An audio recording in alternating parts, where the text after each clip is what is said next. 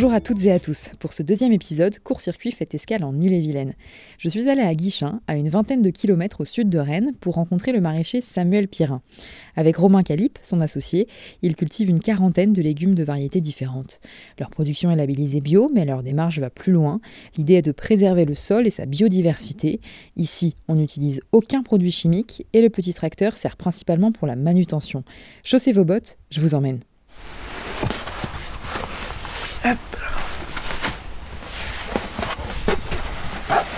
Bonjour, je suis Samuel Pierrin, 33 euh, ans et maraîcher euh, sur la ferme des petits bonhommes depuis 2016. Euh, On est une ferme diversifiée en maraîchage, fruits et en, en agroécologie. C'est-à-dire c'est de l'écologie au service de euh, la production de nourriture, de l'agronomie en fait.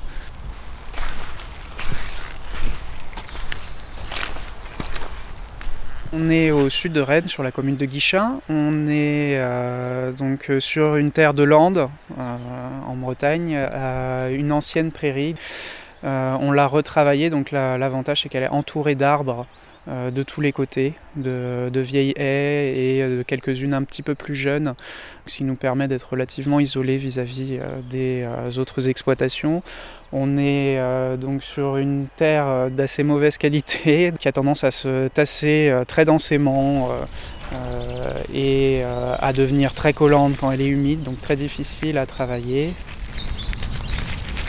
Euh, avant c'était une prairie donc un peu cabossée dans tous les sens avec une grande pente et là donc on a refait euh, on a fait le choix au démarrage d'une intervention assez importante pour euh, refaire des plateformes et pouvoir poser à plat les serres, faire des jardins aussi à peu près homogènes qui nous permettent de simplifier le travail au cours du temps, d'avoir des surfaces à peu près équivalentes. Et on a creusé donc une grande réserve d'eau qui nous permet de nous alimenter en eau toute l'année. La surface est de 3 hectares 30, voilà, avec une bonne partie encore en bois. On a, on a presque un hectare encore de bois. Euh, et on cultive pas tout, là on est sur encore un, hectare, un hectare 50 de, vraiment utilisé. Ici sur la ferme on est plutôt sur une quarantaine de légumes et euh, plus, euh, plus de 130 variétés. En volume, on est à, ça fait à peu près 11 à 12 tonnes de légumes par an actuellement euh, et ça pourrait, bien augmenter euh, dans les années à venir, sachant que ce qui produit le plus, euh, bah, c'est des légumes, les curcubitacées notamment, qui produisent énormément. On fait les courgettes, voilà, l'année dernière, on a produit une tonne 7 de courgettes, et cette année, on n'a pas pu, parce qu'on s'est fait tout dévorer par les limaces. Mais voilà, les courges, c'est souvent, ça tourne autour d'une tonne aussi. Les tomates, bah, ça c'est pareil, ça marche très bien. On est à une tonne, une tonne 3 de tomates par an.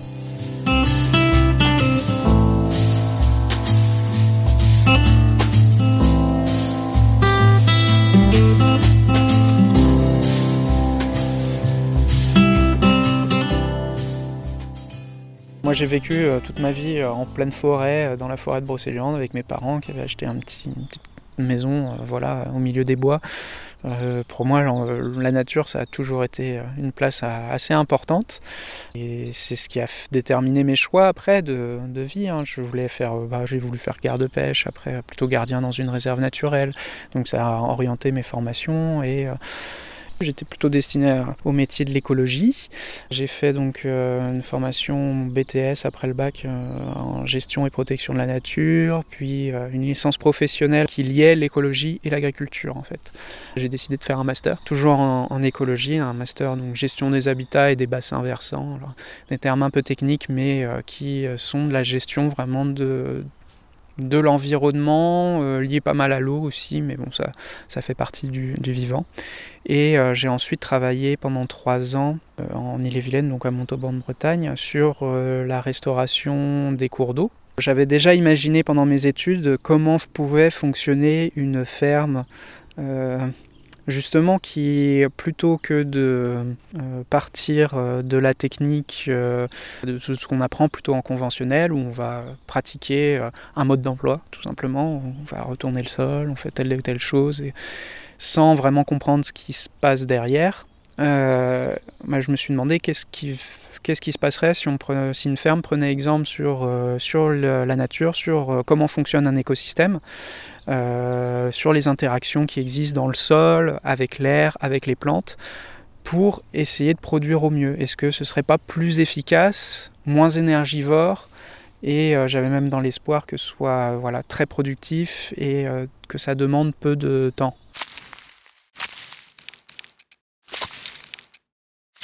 La, plus grosse difficulté pour moi, ça a été le, départ de mon premier associé au bout d'un an, parce qu'il est parti sur un coup de tête en fait. Donc là, je me suis retrouvé, j'ai travaillé un an et demi tout seul sur la ferme à, essayer de tenir le, truc à bout de bras. Parce que voilà, il avait eu du mal à se rendre compte de la réalité du métier, qui est que c'est en fait un métier dur et peu. autant socialement il est reconnu, mais en fait euh, économiquement il est très peu reconnu. C'est-à-dire qu'on on passe des heures à bosser pour. Quoi. Les métiers d'alimentation, de, production euh, de la, de la ressource alimentaire, de la base de l'alimentation, ils sont assez peu rémunérateurs. Surtout quand on sort des systèmes. Euh, euh, conventionnels où euh, des fois une partie, mais encore c'est pas toujours le cas parce qu'il y a beaucoup de conventionnels qui arrivent même pas à se payer. Mais, euh, les ceux qui arrivent à se payer, souvent c'est de très grosses fermes qui sont ultra favorisées et subventionnées, donc elles sont payées en fait. et des fois, bah, on se rend compte que finalement, si tu enlèves les subventions, si tu enlèves toutes les aides qui à la modernisation des bâtiments, ce genre de choses, bah, en fait la ferme elle n'est pas viable. Alors que ici, nous, bah, on a eu, j'ai eu une petite aide à l'installation, au démarrage, 24 hein, 000 euros, c'était pas négligeable. Non, même pas 24 000 puisque j'ai pas tout touché encore. Mais voilà, quelques 18, 18 000 euros. Moi, je reçois, je reçois presque, je crois, soit, je crois 190 euros d'aide PAC par an. Si on a une aide de la région pour le bio qui, nous aide, fait souffler un petit peu au démarrage là, de, de 3500 euros de crédit d'impôt, qui qui, bah, les premières années, c'était ça qui me faisait à chaque fois sortir la tête de l'eau en fait au moment où, je m'apprêtais à, couler quoi. Donc euh, c'est assez important. Maintenant aujourd'hui, on arrive à s'en passer. Aujourd'hui, on est sur une ferme là, effectivement, elle gagne pas beaucoup. pour l'instant, on tire un SMIC pour deux. Par contre, on, fonctionne sans, aide quoi. Euh, plus intéressante, bah si, on va voir celle-là qui est vraiment pas mal. On a fait en fait un, test euh, donc de variété euh, demi-sec ou sec, euh, donc du coco de la Meuse. Et à côté de ça, bah, le haricot vert classique. Même cru en fait, on peut se régaler avec. Et ils sont légèrement sucrés. Voilà, très juteux souvent et, et très très bon. Et encore celui-là, c'est un classique.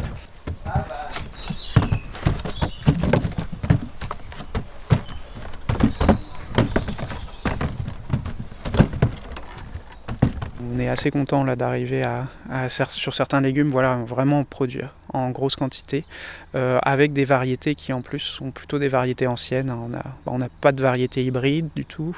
On dit hybride F1 ça veut dire que c'est la première génération d'hybridation entre deux variétés euh, quand on cherche à obtenir un, certain légume, un certain trait qu'on va vouloir euh, conserver dans, nos légumes, on va faire en sorte de polliniser. Voilà, souvent ça c'est des manipulations qui se font maintenant en laboratoire, ou, enfin qui sont très contrôlées, surtout pour les hybrides euh, F1, donc qui, qui, les mélangent entre elles pour essayer d'obtenir le type de légumes qu'ils veulent. Le souci de la variété hybride F1, c'est que la première génération en général de légumes, soit elles sont infertiles, donc vous ne pouvez pas réutiliser vos propres semences, soit euh, elles vont pas donner exactement la même chose parce que euh, la variabilité génétique va faire que euh, les d'autres caractères vont apparaître, les caractères des ancêtres de, la plante qu'on a sélectionnée, et du coup ça va pas donner le même résultat que ce que vous vous attendiez. Donc c'est pareil, la conservation des semences sur les hybrides fins est très compliquée. Par contre, l'hybride fin a l'avantage de produire beaucoup plus que les plantes mères. Nous, on, préfère choisir des, variétés qu'on dit population en fait, donc qui elles sont sélectionnées de manière, euh, alors j'aime pas trop utiliser le mot naturel parce que il est il peut être mal interprété. Tout est un peu naturel, mais on va dire qu'ils sont de manière plus classique, c'est-à-dire qu'on va sélectionner sur les plants bah, les fruits qui correspondent à ce qu'on veut et ça va nous demander bah, 5, 6, 7 ans avant de stabiliser la forme, le goût, la couleur qu'on souhaite conserver chez une plante. Et donc ça met beaucoup plus de temps pour créer la variété. Par contre, une fois qu'on a bien sélectionné ce trait-là, on peut le préserver d'année en année. Euh, voilà, euh, euh, l'intérêt aussi c'est de conserver des variétés anciennes qui sont, euh, qui sont de moins en moins utilisées dans, les, dans le maraîchage classique euh, parce qu'elles sont parfois moins productives, mais par contre qui ont un intérêt gustatif ou, euh, ou de précocité ou de résistance aux maladies qui est loin d'être à négliger. Et donc là, on lutte contre l'homogénéisation en fait des semences. Ça, c'est un gros risque pour les années à venir. Que toutes les semences se ressemblent, tous les plants se ressemblent. Et euh, bah, au niveau des maladies, s'il y a une maladie qui arrive et que euh, c'est quasiment que des clones euh, dans, dans la culture, bah, ils vont tous choper la maladie, ils vont tous crever. Alors que si on maintient des variétés très différentes, qu'on les met côte à côte, et bah, il y a peut-être une enfin il y a beaucoup plus de chances qu'il y ait une variété qui résiste à cette maladie, voire plusieurs, et qui permettent de toujours produire de la nourriture en fait.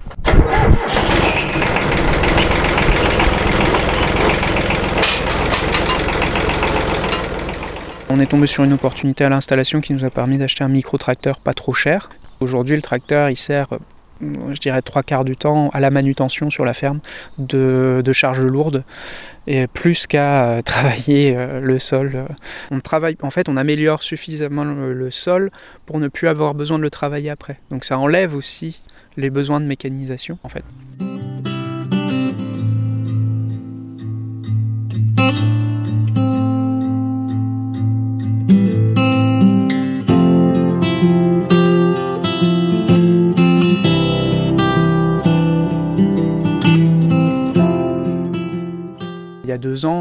Tomates qu'on qu'on cuit sur pied dans la serre. Euh, le lendemain, elles étaient ramollies comme si elles avaient été passées au four. Quoi. Et euh, bah, il avait fait plus de 50 degrés dans les serres. Et, et quand ça dure euh, 3-4 heures euh, dans la journée, bah, ça suffit pour abîmer, abîmer les légumes. Là, il va y avoir une grosse adaptation, et ben là, c'est en train de venir en Bretagne des techniques qui étaient, par exemple, utilisées dans le sud, qui étaient euh, le blanchiment des serres ou l'ombrage. Donc, on pulvérisait de la poudre blanche sur les serres pour euh, ombrager l'intérieur des serres et diminuer les pics de température. Ou nous, ce qu'on va utiliser plutôt que de, que de pulvériser des poudres, on va utiliser des filets d'ombrage, donc des voiles qu'on met par-dessus la serre et qui vont, pareil, euh, diminuer l'arrivée des, des, rayons du soleil dans la serre et donc diminuer les pics de chaleur. Et euh, bah, de plus en plus en Bretagne, on est, on est obligé de passer par là, alors qu'à une époque, c'était pas forcément le cas. On, était, on pouvait s'en passer assez facilement. Je suis pas sûr de, à 100% de, des techniques. Par contre, je suis plutôt persuadé que les méthodes qu'on utilise actuellement sur la ferme sont plus vont être plus efficaces pour s'adapter au changement climatique que les méthodes traditionnelles. Ou euh, comme on est dans des dans maraîchage conventionnel ou même bio, euh, euh, on va dire bio conventionnel, même si bon voilà c'est du, on utilise beaucoup le tracteur et beaucoup les variétés hybrides et ce genre de choses.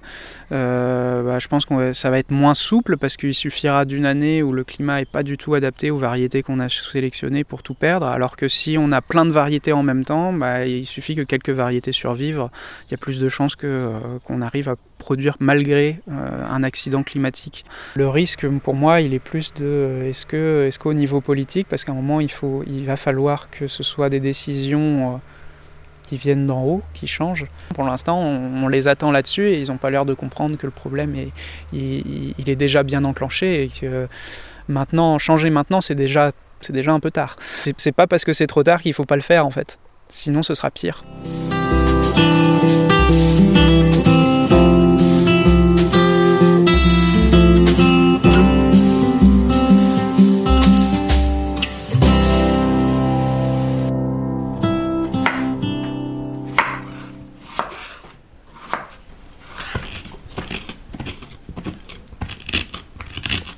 Pas de légumes favoris parce qu'il y en a plein qui me plaisent énormément. Et je peux pas, je au contraire, le fait justement que ce soit saisonnier, ça me permet de retrouver avec plaisir euh, les légumes de chaque saison, de renouveler à chaque fois les expériences. Donc euh, je, suis, je suis content d'arrêter de manger certains légumes pour en retrouver d'autres. Et puis euh, voilà, ça, ça se fait naturellement et avec plaisir. Donc il y a plein de légumes comme ça qui sont, qui sont super. En ce moment, euh, les courges font, vraiment partie des, des grandes favorites parce qu'en fait, il existe énormément de variétés de courges, notamment en dehors euh, du potimarron et de la butternut, qui sont très bons au demeurant, hein. mais euh, il y a moyen de se faire plaisir avec tellement d'autres choses. Donc ici, on a 12 variétés de courges sur la ferme. Et on en a une qui, qu'on aime beaucoup, c'est la Marina di Chioggia, une, une courge italienne, assez, assez grosse. Et voilà, c'est une petite Marina di Chioggia. C'est une courge assez dense. Elle tire entre le marron brun et euh, le vert euh, foncé. Où elle a les fesses euh, voilà, souvent vertes avec un petit repli à l'intérieur. Elle est très épicée. même à l'odeur, souvent on sent un peu. Non, elle a peut-être été récoltée il y a longtemps, mais bon. Enfin voilà, c'est vraiment une, excellente courge. Ça dépend de la taille de la courge. Il y a deux manières cuisson, c'est vrai que j'utilise beaucoup le four moi, parce que euh, chez moi c'est plus simple, mais euh, c'est 180 degrés et euh, au minimum c'est une demi-heure. Quand la courge est beaucoup plus grosse, je peux aller à 45-50 minutes. On peut tester de toute façon la cuisson de la courge comme pour les pommes de terre. On pointe avec un couteau et on voit si la, résistance est trop forte ou pas. et c'est une autre façon de faire qui marche très bien aussi. C'est à la vapeur, en cuisson vapeur. La cuisson du légume se fait plus vite. Et après, on en fait ce qu'on veut en forme, on peut la tailler une fois que le couteau s'enfonce bien dedans. Bah voilà, on enlève les pépins et la partie euh, intérieure, et puis on, découpe euh, des frites ou des grosses tranches, et puis on les fait revenir à l'huile ou euh, au four dans un lèche-frites avec d'autres légumes. Et c'est un pur bonheur.